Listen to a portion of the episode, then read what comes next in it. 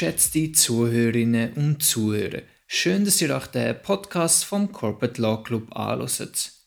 Mein Name ist Vincent und ich befinde mich gerade zusammen mit dem Fabio vom CLC-Vorstand im Sitzungszimmer bei der Anwaltskanzlei Quinn Emanuel in Zürich.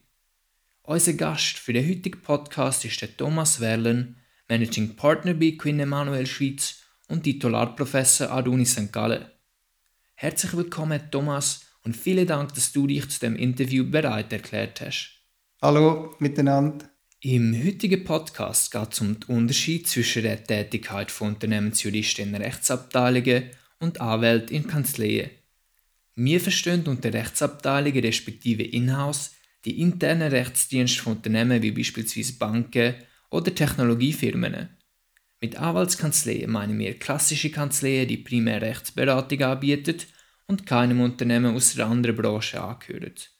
Wir verwenden da die Begriffe Unternehmensjurist und Corporate Counsel synonym. Ebenfalls verstehen wir unter Chefjurist und General Counsel das Gleiche. Wenn wir allgemein von Juristen, Anwälten und Partnern reden, beziehen wir uns auf Juristinnen, Anwältinnen und Partnerinnen.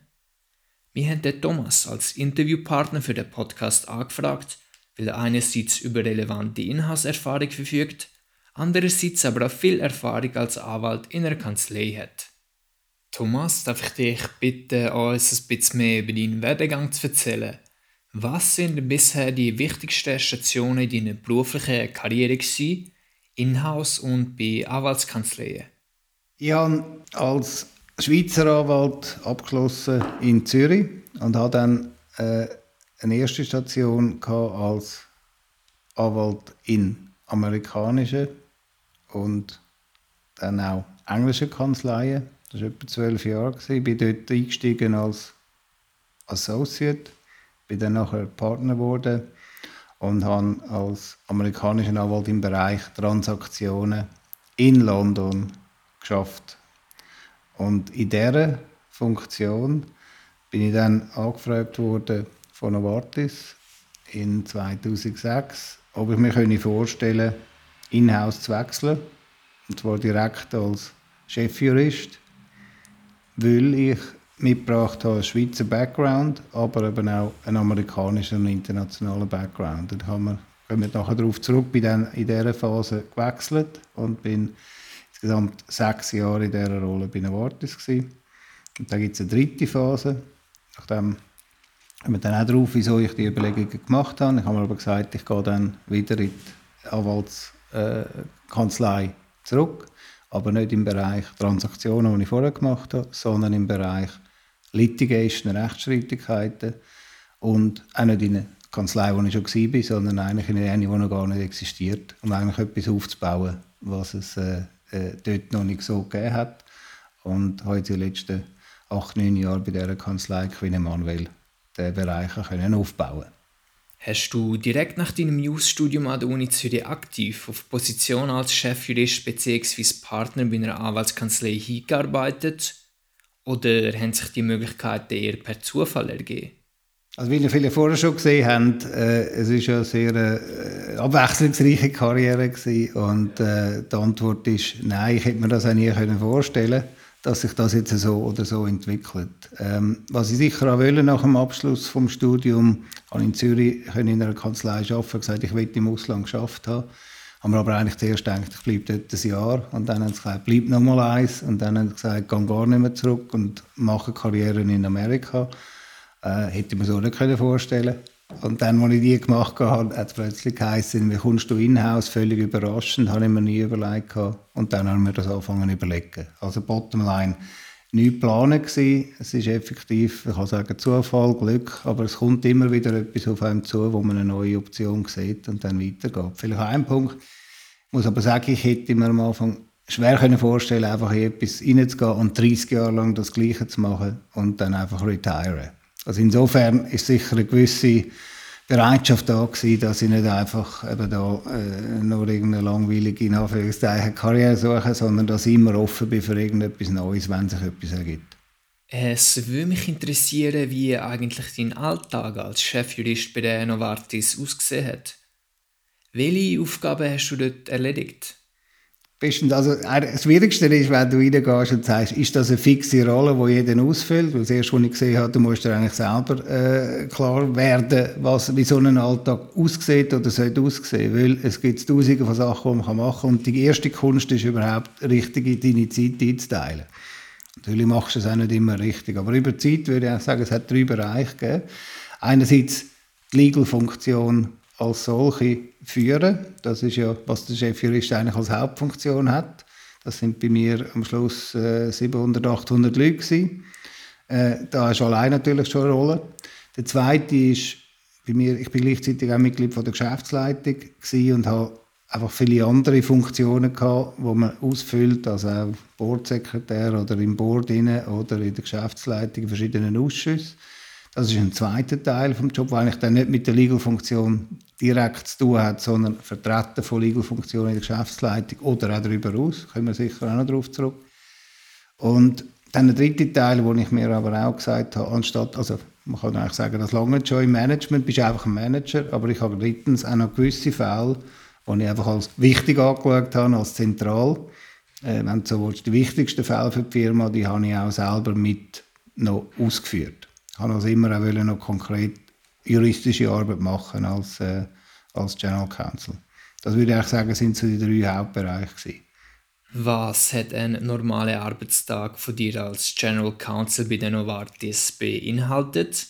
Bist du vom Morgen bis zum Abend in Meetings und viel umgechattet?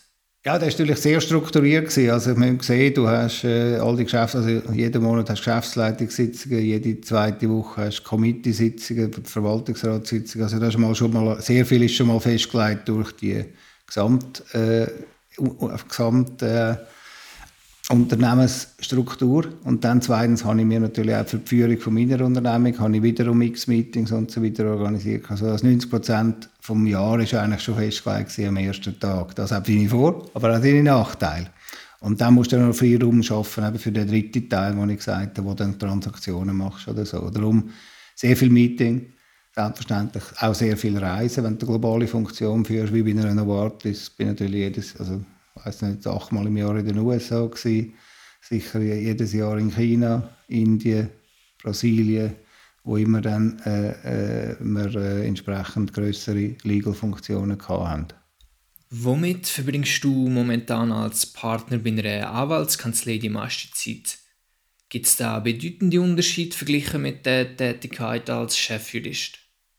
Also ich bin da jetzt auch Managing Partner, also wenn man das, wo da also du hast selbstverständlich insofern auch die Managementaufgaben, aber es sind natürlich jetzt da 20 Leute gegenüber 800, also es ist in dem Sinne überschaubarer und nicht vergleichbar. Ähm, und darum ist eigentlich der Hauptteil von der Arbeit hier ist natürlich jetzt juristisch, während dem als GC ist es vielleicht 25 Prozent gewesen, da ist es 80, 90 Prozent.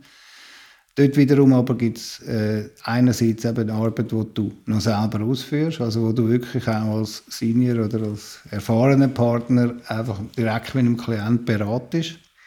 Und das ist natürlich der Hauptteil von meiner Arbeit, sei es in Meetings, sei es am Telefon. Es ist also sehr viel äh, Interaktion. Ähm, und will aber auch sagen, sehr viele Fälle noch direkt führen, aber gleichzeitig führe ich natürlich auch über Mitarbeiter. Das heißt, dass äh, die ganzen Rechtsschriften zuerst mal vorgeschrieben werden, dass ich sagen kann, machen Sie so oder so und dann schaue ich es mir an. Also direkt und indirekt, aber natürlich wesentlich mehr wieder hands-on, wenn du so willst. Vielleicht der letzte Vergleich jetzt Unternehmensjurist, du bist natürlich in der Unternehmung ein Senior Guy als GC und bist auch Teil von der Unternehmung, aber letztlich äh, ist es nicht deine Unternehmung. Während du jetzt in einer Anwaltskanzlei, zumindest der, wo ich jetzt bin, wo du auch wirklich auch das selber ein bisschen aufbaust, ist natürlich deine Unternehmung. Und entsprechend kannst du auch bestimmen, ich will neue Klienten sehen, ich will äh, Business Development machen, ich will in die Richtung gehen oder in die, ich will gerne noch in eine andere juristische Richtung gehen. Da ist also sehr viel mehr Freiraum in dem Sinn. Was denkst du, sind die grössten Herausforderungen, die man als Chefjurist bei einem Unternehmen meistern muss? Hast du bestimmte Aufgaben unterschätzt, welche mit der Position als General Counsel verbunden sind? Ich bin als Partner von einer Anwaltskanzlei angefragt wurde, in die Unternehmung hineinzugehen und habe natürlich vieles äh, gedacht, ich kenne es, aber habe auch einige Überraschungen gehabt, in der Tat. Also zunächst mal, die grösste Herausforderung ist sicher, dass du weißt, äh, ein guter Jurist allein zu lange dann ja nicht mehr, weil du, führst, du machst es ja nicht mehr selber, sondern du schaffst über andere. Also musst eigentlich können führen, können mit Leuten zusammenarbeiten. Und der erste Teil ist, die Leute, die dir unterstellt sind. Ich meine, es ist nur schon mal die Frage, du musst die richtigen Leute finden, beziehungsweise gewisse Leute auch ersetzen. Das ist, es, das ist nicht immer einfach. Dann äh, heisst das natürlich auch, dass du musst, äh, können über verschiedene Stufen sogar führen und einfach sicherstellen, dass am Schluss ein Arbeitsresultat da ist.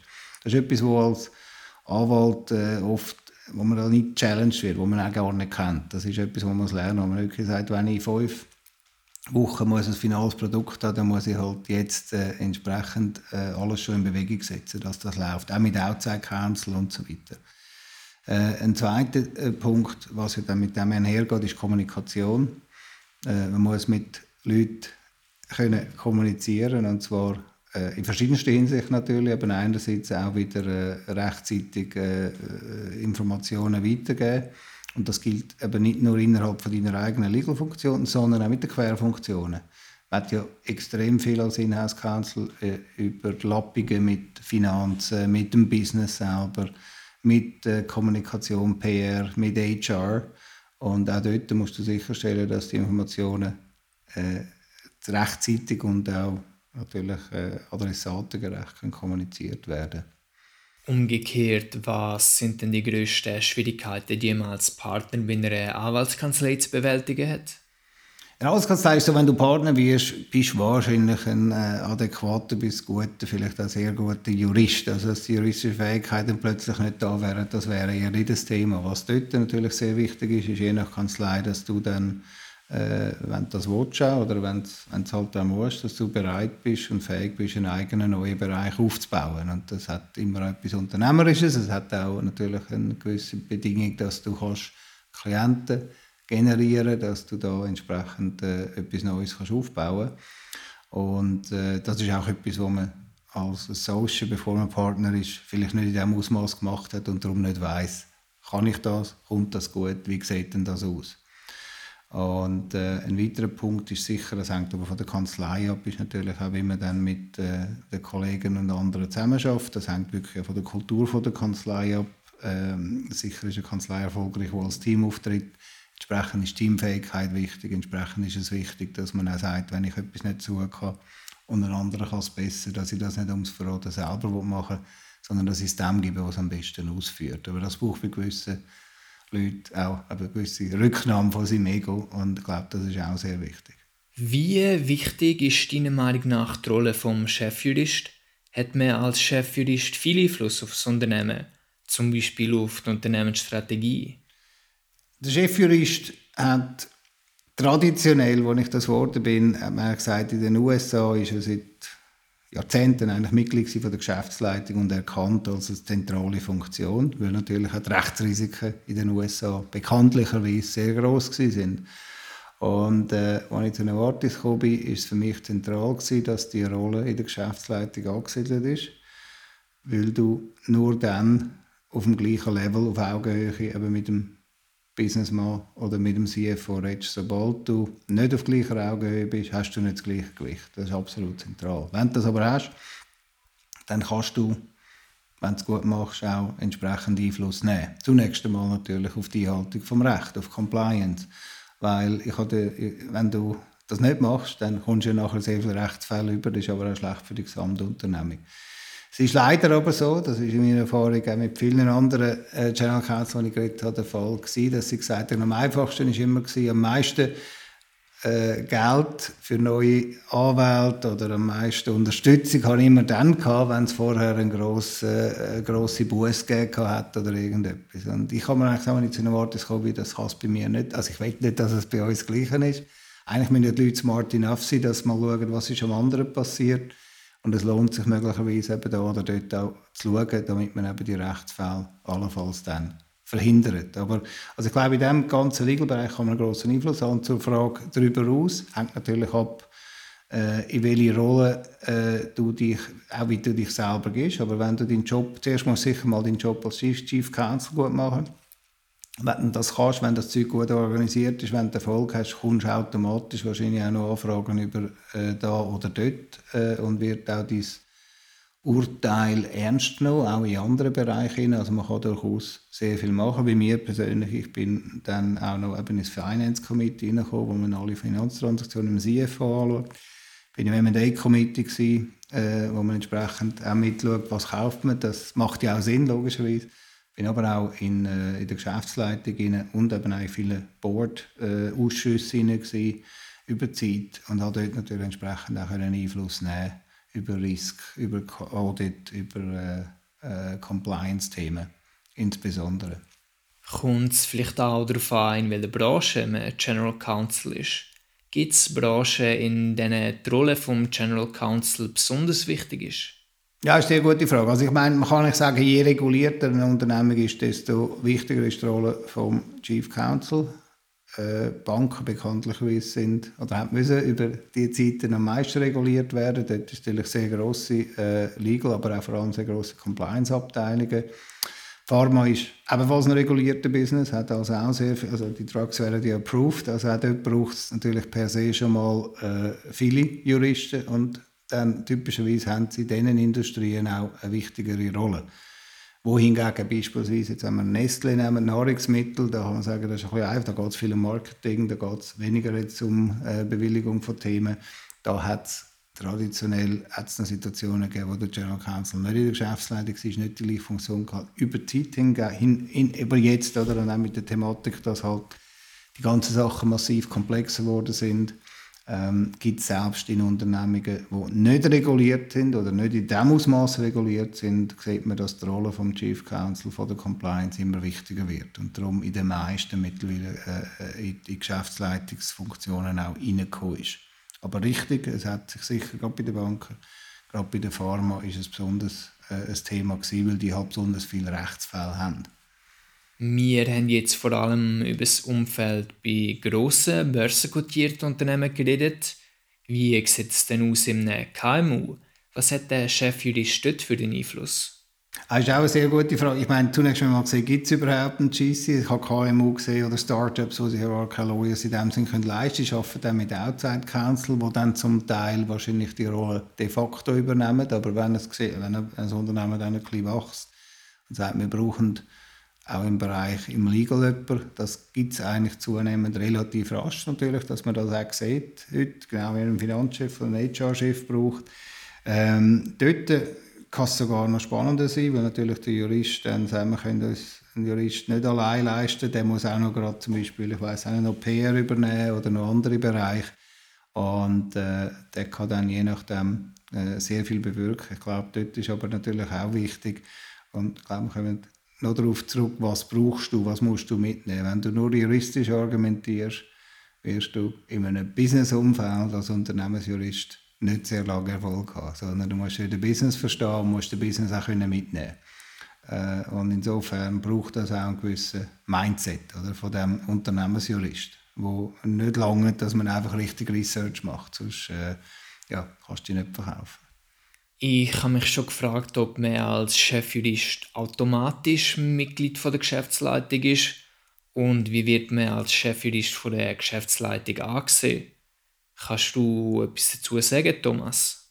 Äh, automatisch ist es nicht. Es, ist, es, gibt auch keine Vorschriften. Es gibt, je nachdem, was es hat jetzt in den USA, gewisse äh, Beispiel auch Entscheidungen für spezifische Unternehmen, wo man es sogar vorschreibt, einfach weil die mehrfach Bussen haben, damit man sicherstellt, dass die einen Chief Compliance oder einen Chief äh, Legal Officer in der Geschäftsleitung haben, weil man weiß, dass der den Einfluss hat. Aber grundsätzlich ist es nicht vorgeschrieben.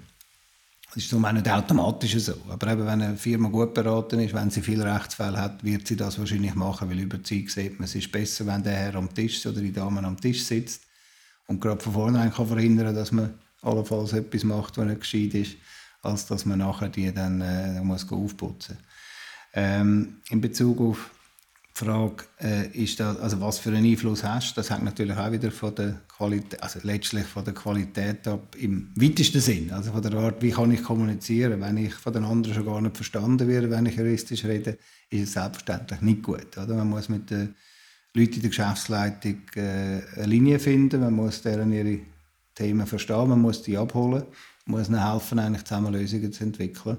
Wenn man das kann, dann hat man auch mit äh, verschiedensten Business-Kollegen eigentlich einen, einen, sehr guten Austausch. Was wir gemacht haben, wir haben ja letztlich äh, eine Kombination gemacht, die, also der Aufbau für mich war, dass man Gruppengeschäftsleitung hatte und dann die Spartengeschäftsleitungen in der Novartis. Wir hatten fünf verschiedene Sparten at that time. Und die haben selber auch wieder eigene Geschäftsleitungen gehabt. Und der Chef von dieser Geschäftsleitung war wiederum der Vertreter in der Geschäftsleitung der Gesamtgruppe. Und der hat jeweils äh, einen General Counsel bekommen, der wiederum an mich, an mich rapportiert. Und darum habe ich mit dem Geschäftsleitungsmitglied zusammen eigentlich dann den Aufbau von seinen jeweiligen Legal Departments ja besprochen. Und das hat dazu geführt, dass man sich auf Augenhöhe begegnet ist, aber auch miteinander können austauschen können. Das hat sich eigentlich sehr bewährt.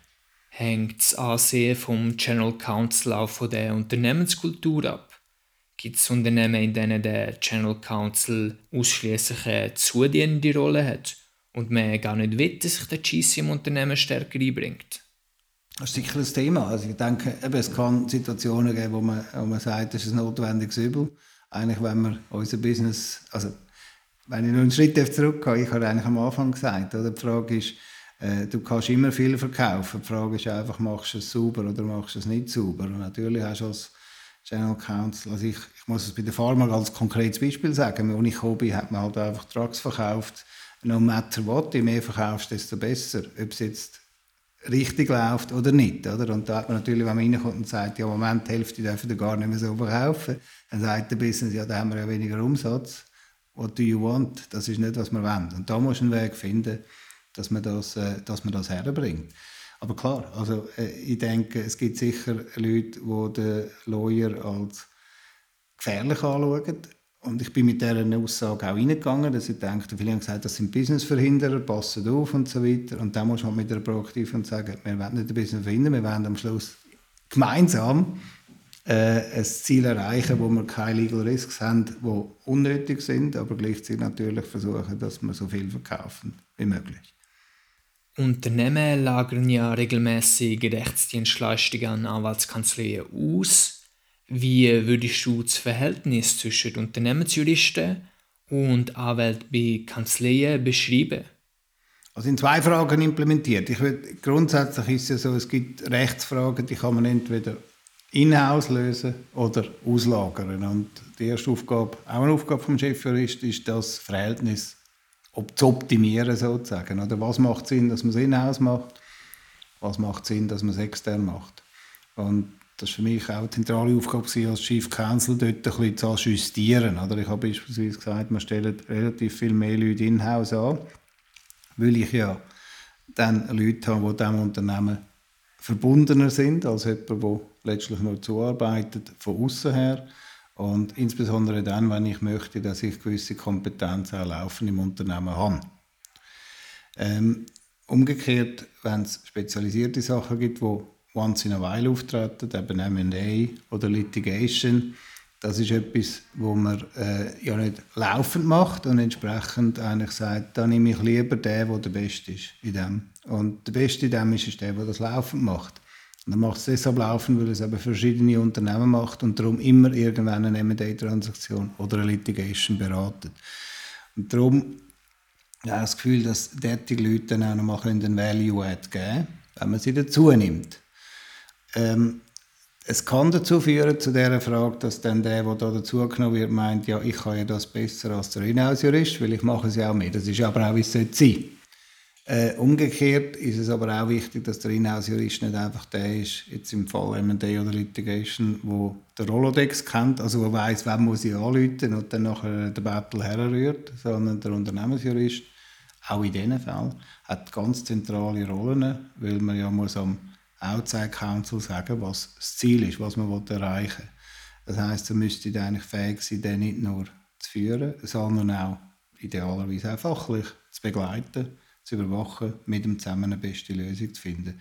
Und darum, wo ich ein darauf abspielen ist, wo ich vor 15 Jahren damals den Weg gemacht habe, haben mir viele gesagt, ah, du bist offenbar nicht gut genug in deiner Anwaltskanzlei, darum musst du jetzt in-house gehen. Ich habe das locker genommen, sagen wir es mal so, aber es heisst, okay, äh, das ist so ein Second Tier, das sind so die, die es nicht schaffen. Äh, ist, es könnte nicht falscher sein als das. Ähm, äh, natürlich brauchst du, wenn du willst, viel mehr viel mehr äh, oder auch andere zusätzliche Fähigkeiten noch in-house. Und das ist eigentlich extrem spannend. Man kommt drauf, weil du auch neben dem juristischen noch viel anderes Business und so weiter musst dazu bringen. Aber es ist nicht so, dass die juristischen Fähigkeiten nicht auch weiterhin absolut zentral sind, weil nur dann kannst du ja der Outside-Counsel, der dir zuarbeitet, richtig instruieren, richtig auswählen und richtig überwachen. Und insofern ist es eigentlich, wenn überhaupt, braucht es mehr und nicht weniger Fähigkeiten. Aber man sollte generell sowieso aufhören, das miteinander zu vergleichen. Es sind beide super spannende Jobs, die verschiedene Ausprägungen haben. So wie du das beurteilen kannst, arbeiten Unternehmensjuristen oder Anwälte durchschnittlich länger. Lässt sich überhaupt eine pauschale Aussage dazu machen? Also ich kann es mal auf mich beziehen. Ich habe an beiden Orten viel geschafft und an beiden Orten lang geschafft. Ähm, es ist grundsätzlich äh, Frage, also wie gesagt, das hängt logischerweise immer auch vom Umfeld ab. Wo wir eben zu Novartis gekommen ist, haben wir ein paar gesagt, wir haben gemeint, bei Goldman Sachs haben wir viel geschafft, aber eure Kultur ist ja wirklich Tag und Nacht arbeiten. Darum, äh, man kann es generell über den Leisten schlagen. Sicher ist aber äh, für die Planung natürlich, Unternehmen haben in der Zwischenzeit vielleicht ganz bewusst angefangen, dass sie gesagt haben, wir wollen, dass die Leute zum Beispiel am Wochenende nicht arbeiten, wir wollen, dass sie ab der 6 nicht mehr arbeiten und das wird natürlich auch im Legal Department dann umgesetzt. Das ist per se äh, eine gute Sache, wenn man dann die Arbeitszeit kann einteilen kann, wohingegen natürlich in der Privat, also als äh, Outside Counsel in der Privatwirtschaft, es ist beides Privatwirtschaft, als Outside Counsel äh, bist du dein eigener Herr und Meister und kannst sagen, ich arbeite so lange, wie ich will. Aber von der Thematik her, auch als Inhouse und als Outside Counsel. Als Outside Counsel schaffst du jemandem zu und wenn du das abgegeben hast, ist fertig. Als Inhouse Counsel bist du immer Mitglied von dieser Unternehmung, was immer passiert. Und das kann am Sonntag passieren, das kann irgendwann passieren, etwas passiert, also eben ein Drug, irgendein Fehler passiert, ein Unfall, was auch immer, du musst jederzeit da sein. Insofern nimmt es eigentlich fast mehr rein, wenn man in diesem Business ist. Weil man ja Teil von einer Unternehmung ist, die lebt und läuft. Mich nimmt auch Wunder, ob Lohnunterschiede bestehen. Aus deiner Erfahrung, Thomas, verdienen Unternehmensjuristen oder Anwälte generell mehr? Das ist eine sehr gute Frage. Es ist äh, natürlich auch vom Einzelfall ab. Wir haben an sich äh, gesehen, dass der Markt für gute Juristen äh, ein Markt ist, wo natürlich auch über Löhne mitläuft. Und wenn man will, äh, im Markt erfolgreich sein und können als Unternehmen äh, Top-Anwälte anstellen, dann muss man auch den Preis zahlen, den sie sonst im Markt verdienen würden. Und so haben wir bei Novartis eigentlich, äh, wenn wir Associates angestellt haben, natürlich meistens das gleiche gezahlt wie die Anwaltskanzlei, aber dann noch eine äh, Bonusmöglichkeit gehabt, sie ja dort, also Bonusmöglichkeit, wenn das Unternehmen gut läuft, oder? sodass es äh, durchaus eigentlich können, auch vom finanziellen attraktiver sein, in-house gehen als auswärts gehen äh, auch in Bezug auf äh, Möglichkeiten, wenn man dann Partner wird. Du kannst auch in-house natürlich dann äh, avancieren und wirst äh, Chief Counsel von einer Sparte oder Chief Counsel vom M&A-Bereich, whatever. Und auch dort äh, haben wir kompetitive Salär gezahlt. Ich will sagen, eigentlich auf dem Level schon unter dem Chief Counsel, also es waren etwa zehn Leute, die in meinem Leadership-Team waren bei Novartis, die haben alle gleich viel verdient, wie du als Partner in einer Anwaltskanzlei verdient hättest. Und der Associate eigentlich auch gleich viel verdient oder mehr, wie sie als Associate in einer Anwaltskanzlei verdient hätten. Also ich würde, der Lohnunterschied ist eigentlich nicht mehr ein Thema. Stünd einem als Unternehmensjurist oder als Anwalt bei einer Kanzlei karrieretechnisch mehr Türen offen? Für wäre es beispielsweise einfacher aufzusteigen oder abzuspringen? Also im Prinzip ist es ja so, wenn du anfängst als, und das gilt ja für, äh, wenn du das Studium abgeschlossen hast, ist es ja, wenn du sagst, ich will mich auf, ich will zuerst ein Anwalt werden oder ich will sehen, was meine Anwaltskanzlei macht, wenn es mir gefällt, bleibe ich, wenn nicht, was habe ich für Optionen. Ähm, ist es auch ein sehr guter Weg, um ein Unternehmensjurist zu werden, weil ja äh, die Unternehmen selber wenig bis keine Zeit haben, die Leute auszubilden unter den Job. Oder? Darum haben wir immer gesagt, bei einem Wort, wir sind froh, wenn wir Leute nehmen, die drei, vier Jahre in einer sehr guten Kanzlei schon mal ausgebildet sind. Ich will sagen, wenn du in einer Kanzlei bist und äh, in einem Fachbereich dich weitergebildet hast, wirst du überhaupt erst im Sinn eligible für den Unternehmensjuristenjob. Ähm, wenn du aber mal dann im Unternehmen bist, kommst, eben, es kommt darauf an, in welche Rolle dass man reinkommt. Man kann mit der Fachkompetenz reinkommen, man kann aber auch, und das ist eigentlich immer zentral, dann reinkommen, dass man sagt, ich bin jemand, der auch Business äh, Acumen hat, der Führungsfähigkeiten hat. Und wenn du das hast, kannst du erstens mal natürlich im Legal Department dann wesentlich, hast du in einer, zumindest in einer sag's jetzt mal, in einer weltweit tätigen Unternehmung, und die meisten sind ja irgendwo weltweit tätig, kannst du nicht nur innerhalb von der äh, Legal-Abteilung massiv wechseln, sei es in einen anderen Fachbereich, sei es eben geografisch, sondern natürlich, und das ist ein zweiter Punkt, dann auch in Business hineingehen. Und da natürlich extrem viel von mir. Ich hatte 800 Leute. Gehabt. Ich habe die Leute auch, äh, also habe sehr Spass gehabt, diesen Leuten immer alle zwei, drei Jahre eine neue Funktion zu geben. Und dort haben wir die Leute innerhalb des Legal Team verschoben, geografisch verschoben, aber auch gesehen, dass sehr viele dann im Business gegangen sind. Und viele sind dann irgendwann eben ganz weg aus dem Legal. Und insofern kannst du dann alles werden, kannst Spartenchef werden, kannst CEO werden. Also hast du dort eine massive äh, Opportunity. Wenn wir jetzt umgekehrt noch schauen, wenn du sagst, wenn du Unternehmensjurist bist und sagst, es gefällt dir noch nicht so oder willst vielleicht zurück, das ist ein Weg, den ich gemacht habe, der nicht so viel gemacht hat in diesem Zeitpunkt. Viele haben gesagt, das wird dann wieder schwierig. Eine Sache ist sicher, dass du natürlich äh, nochmal in die Säcke musst und nochmal auch wieder äh, musst schauen, dass du etwas aufbaust. Aber äh, wenn ich muss zurückschauen, sagen die Erfahrungen, die du mitbringst, wenn du mal im Unternehmen geschafft hast, weil du den Business kennst, weil du weißt, auf was es ankommt, sind Gold wert. Äh, es gibt fast, es gibt wenig, aber es gibt zunehmend Anwälte, die auch in-house sind und wieder als Anwälte arbeiten. Und insofern glaube ich, sind es nachher die besseren Anwälte, weil du ja weißt, was wirklich gebraucht wird. Ähm, insofern sind eigentlich Türen wechselseitig offen. Ich will nicht sagen, etwas ist besser oder nicht, aber ich würde sagen, der traditionelle Weg ist sicher so, dass du wahrscheinlich in einer Kanzlei, in einer guten Kanzlei, äh, wenn du dort anfängst, kannst du nachher in ein Unternehmen, kannst dann dort bleiben, kannst aber wieder zurückkommen. Am Schluss gibt es Zufälle im Leben, es gibt verschiedenste äh, natürlich Türen, die da sind, aber ähm, als Anwalt vielleicht noch wichtiger für uns wenn du in eine Kanzlei gehst, musst du nicht einfach mehr 30 Jahre dort sein, du musst auch nicht nur einfach zwischen Kanzleien hin und her wechseln, sondern man kann wirklich in ein Unternehmen gehen und dann auch wieder in ein ganz anderes Unternehmen. Das kommt ja dazu. Du bist in der Branche 1 und du kannst als Unternehmensjurist easy, muss ich vielleicht noch sagen, selbst von Pharma zu Banken wechseln. Äh, Mitarbeiterin von mir war äh, Chefin von Sando Generica. Jetzt ist sie General Counsel geworden von Rio Tinto, also Bergbau. Und jetzt ist sie General Counsel von UBS seit ein paar Monaten. Also es gibt nichts ist verschlossen. Für wer würdest du sagen, ist es einfacher, eine gewisse Zeit lang im Ausland zu arbeiten? Für Inhouse-Juristen oder Anwälte bei Kanzleien?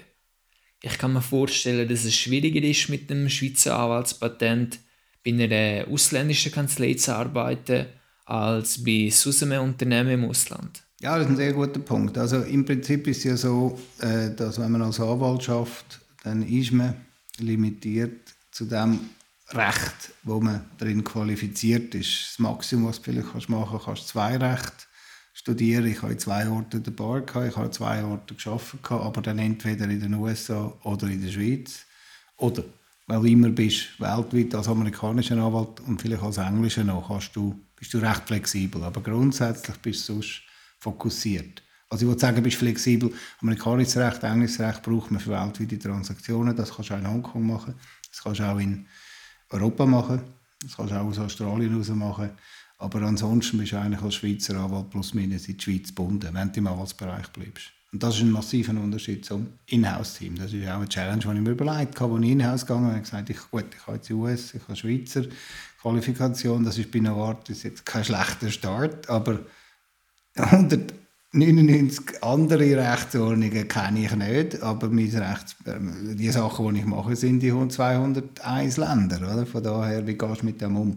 Und du siehst, und das ist effektiv natürlich in-house dann möglich, dass man, wenn man juristische Sachverhalte versteht, dann ist man oft in Kooperation dann mit dem lokalen Council, wo im deutschen Recht oder im brasilianischen Recht qualifiziert ist natürlich, ist man dann eben fähig, hat aber umgekehrt auch die ungeheure Opportunity, dass du als Schweizer Anwalt in einer weltweit tätigen Unternehmung Rechtsfälle in allen möglichen Ländern kannst anschauen kannst. Und dass du auch interessiert bist und auch lernst, wie ist es im brasilianischen Recht, wie ist es im indischen Recht?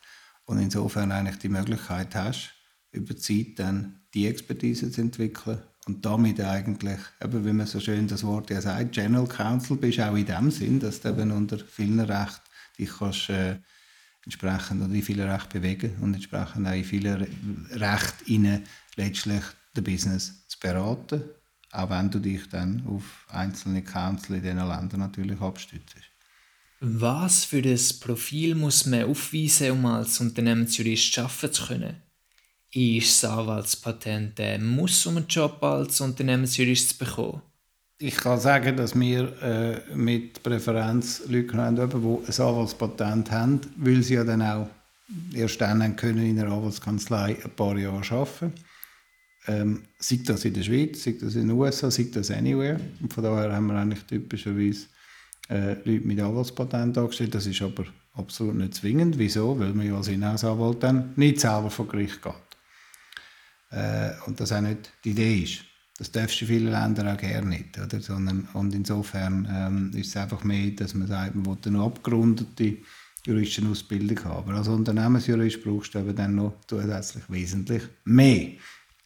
Wenn ich auch schon angetönt habe, also neben juristischen Fähigkeiten und so weiter, musst du sicher auch fähig sein, eben im Team zu arbeiten. Du musst fähig sein äh, und auch vor allem interessiert sein in, in Business, das du beratest. Äh, du musst fähig sein, die juristischen Konzepte eben auch einfach an einen Nicht-Jurist zu kommunizieren. Das klingt oft einfacher, als es dann tatsächlich ist. Da muss man auch lernen und können. Und äh, gleichzeitig hast du natürlich, äh, wenn du ähm, die Fähigkeiten zusätzlich mitbringst, eben dann auch äh, Wege offen, die weit über das Legal Department rausgehen, wenn in-house ist. Ich habe ich hab damals gesagt, ein, ein, Punkt, wo mir, aber das sind nicht Sachen, die jetzt zwingend von der Ausbildung her wichtig sind, aber auch vom, von der Einstellung her auch, oder? Mir wichtig ist als, als Inhouse-Counsel ist sicher auch, dass man natürlich nicht einfach ähm, nur am Business all das gibt, was sie hören. Wollen, sondern man muss auch das Rückgrat haben. Und können sagen, so nicht, aber gleichzeitig auch Flexibilität haben, dass du nicht zu konservativ bist. Und ständig sagst, das geht nicht, weil dann können wir am Schluss dich gar nicht mehr fragen. Und das wäre dann der GAU sozusagen. Aber das braucht eine gewisse, ja, es braucht auch eine gewisse Fähigkeit, Flexibilität, es braucht auch ein gewisses, aber ich sage Rückgrat, es braucht ein gewisses Risk Management, das du hast und aber auch selber ein Judgment hast, oder was kannst du machen, was kannst du nicht. Wenn du zu vorsichtig bist, geht es nicht, und wenn du zu aggressiv bist, geht es nicht. Hat man mit einem LLM oder MBA deiner Meinung nach einen grossen Vorteil, wenn man sich für eine Inhouse-Stelle bewirbt? Also ich denke, äh, selbstverständlich ist ein LLM oder ein MBA per se schon eine wunderschöne Abrundung eigentlich zu einer Legal Ausbildung, in einem gewissen Grad, aber der MBA natürlich gerade in eine Businessrolle besonders, oder? weil natürlich auch noch Finance und, und, und andere äh, Wirtschaftsthemen schon, schon mitbringst. Ähm, der LLM ist aber auch das Zeichen, dass du in einer anderen Rechtsordnung unterwegs bist und da damit offen bist, wie ich auch vorher gesagt habe, als, als Legal Counsel kannst du plötzlich mit 50 oder 60 oder 80 anderen Rechtsordnungen zu tun haben. Darum ist beides absolut äh, äh, sinnvoll. Es ist aber keine Voraussetzung, dass man das müsste brauchen oder könnte brauchen, um etwas zu werden. Das ist, das ist sicher so. Gibt es bei Queen Emanuel interessante Möglichkeiten für Studierende und Absolventen, um sich auf eine Karriere als Partner oder Unternehmensjurist vorzubereiten? Welche Vorteile bietet Queen Emanuel als Arbeitgeber? Also ich will ja sagen, Queen Emanuel ist eine, ist eine Anwaltskanzlei, die nicht alle Bereiche macht. Wir machen Litigation, Rechtsstreitigkeiten sind das, aber auch Investigations, aber auch letztlich komplexe Probleme lösen. Was wir nicht machen, einfach um das zu zeigen, sind Transaktionen, also Bank-IPOs äh, oder auch M&A-Transaktionen. Viele andere sogenannte Full-Service-Kanzleien machen ja beides. Das muss man einfach sehen. Aber wenn man sagt, doch, das finde ich spannend, das ist natürlich etwas, wo sowohl ein äh, Anwalt, äh, wenn er das gerne macht, vor Gericht auftreten äh, will lernen, dann ist er da äh, exzellent, wird er vorbereitet sein für die Karriere.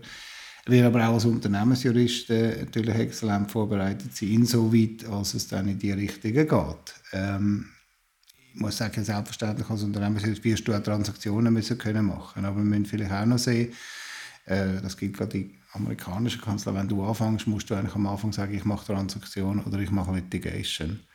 Das ist in der Schweiz zum Glück ein bisschen flexibler, aber es ist auch zunehmend so, dass man in die eine oder andere Gruppe geht.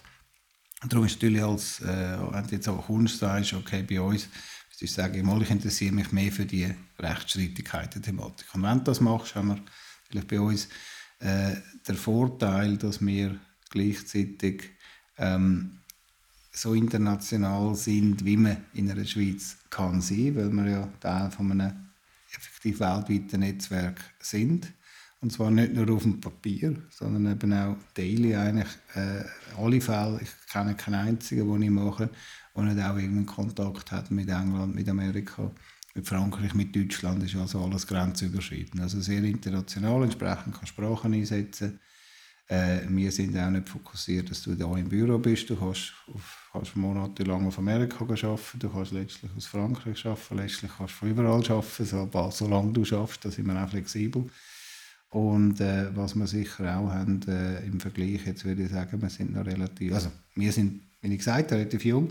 Entsprechend haben wir auch flache Hierarchien und entsprechend haben wir gleichzeitig für jeden, der bei uns schafft, eigentlich direkt und viel Exposure, nicht nur zu spannenden Fällen, sondern auch zu ähm, äh, direkt zum Klienten. Und aber der letzte Punkt, das ist natürlich eine Glückssache, aber wir haben immer wieder auch Fälle, wo man, also das haben andere auch, aber wir haben schon, glaube ich, sehr viele Fälle, die man in den Zeitungen liest, die einen gewissen Impact haben. Und äh, das macht natürlich immer auch einen gewissen Spaß. Ist es für Studierende möglich, bei Queen Emanuel ein Praktikum oder Substitutjahr zu machen? Oder kann man nur mit dem Anwaltspatent bei euch einsteigen? Nein, wir, wir haben alles, all of this. Also wir haben gerne, wir haben viele äh, Studenten, die sagen, wir wollen mal ein Sommerpraktikum machen, einen Monat Internship oder so. Das machen wir. Dann äh, sind wir auch äh, sehr interessiert daran, äh, Substitute, wie man das ja so nennt, also im Vorfeld von der Anwaltsprüfung äh, äh, Leute auszubilden. Und da haben wir immer drei bis vier äh, Plätze frei und da sind wir auch sehr interessiert an Bewerbungen von Leuten, die natürlich auch hoffentlich dann längerfristig interessiert sind, weil idealerweise können wir die dann auch wieder gewinnen als, als Mitarbeiter. Hast du zum Schluss noch ein, zwei persönliche Karrieretipps für Jus-Studierende, die jetzt Ziel haben, mal Chefjurist oder Partner bei einer Anwaltskanzlei zu werden? Gut, also der, der Einstiegspunkt ist natürlich eben neugierig sein, offen zu sein. Das klingt einfach, aber es ist ja so. Man muss nicht mit einem äh, spezifischen Goal ins Ganze hineingehen. Man muss sicher auch dann sagen, das machen, was man gerne macht. Ich habe beispielsweise, also ich habe am Anfang, also und dann, also es ist vielleicht auch natürlich viel Zufall, ich bin über Derivatgeschäft hineingekommen, ich keine Ahnung hatte, was das ist.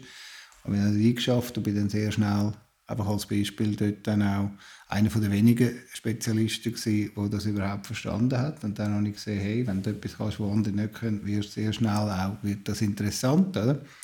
Aber dann auch wieder offen sein, zu sagen, ich mache jetzt wieder etwas ganz anderes. Ich glaube, das ist sicher ein, ein zentraler Punkt. Ähm, die sicher geht nicht ohne viel Einsatz. Äh, aber es ist auch, vieles ist auch Einstellung, aber klar, man muss sehen, man muss, äh, wenn man erfolgreich sein in diesem Job, braucht es viel harte Arbeit auch. Das ist so.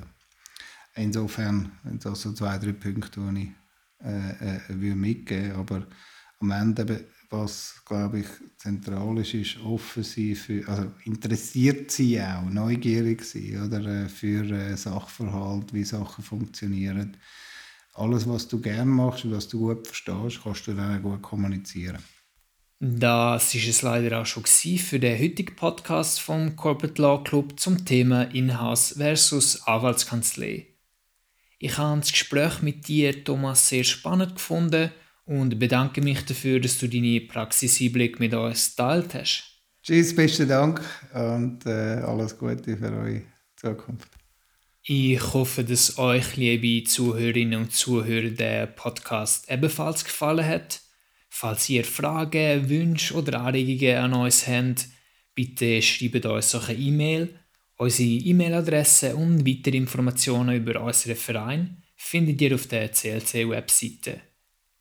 Im Namen vom Corporate Law Club wünsche ich euch eine gute Zeit und bis zum nächsten Mal.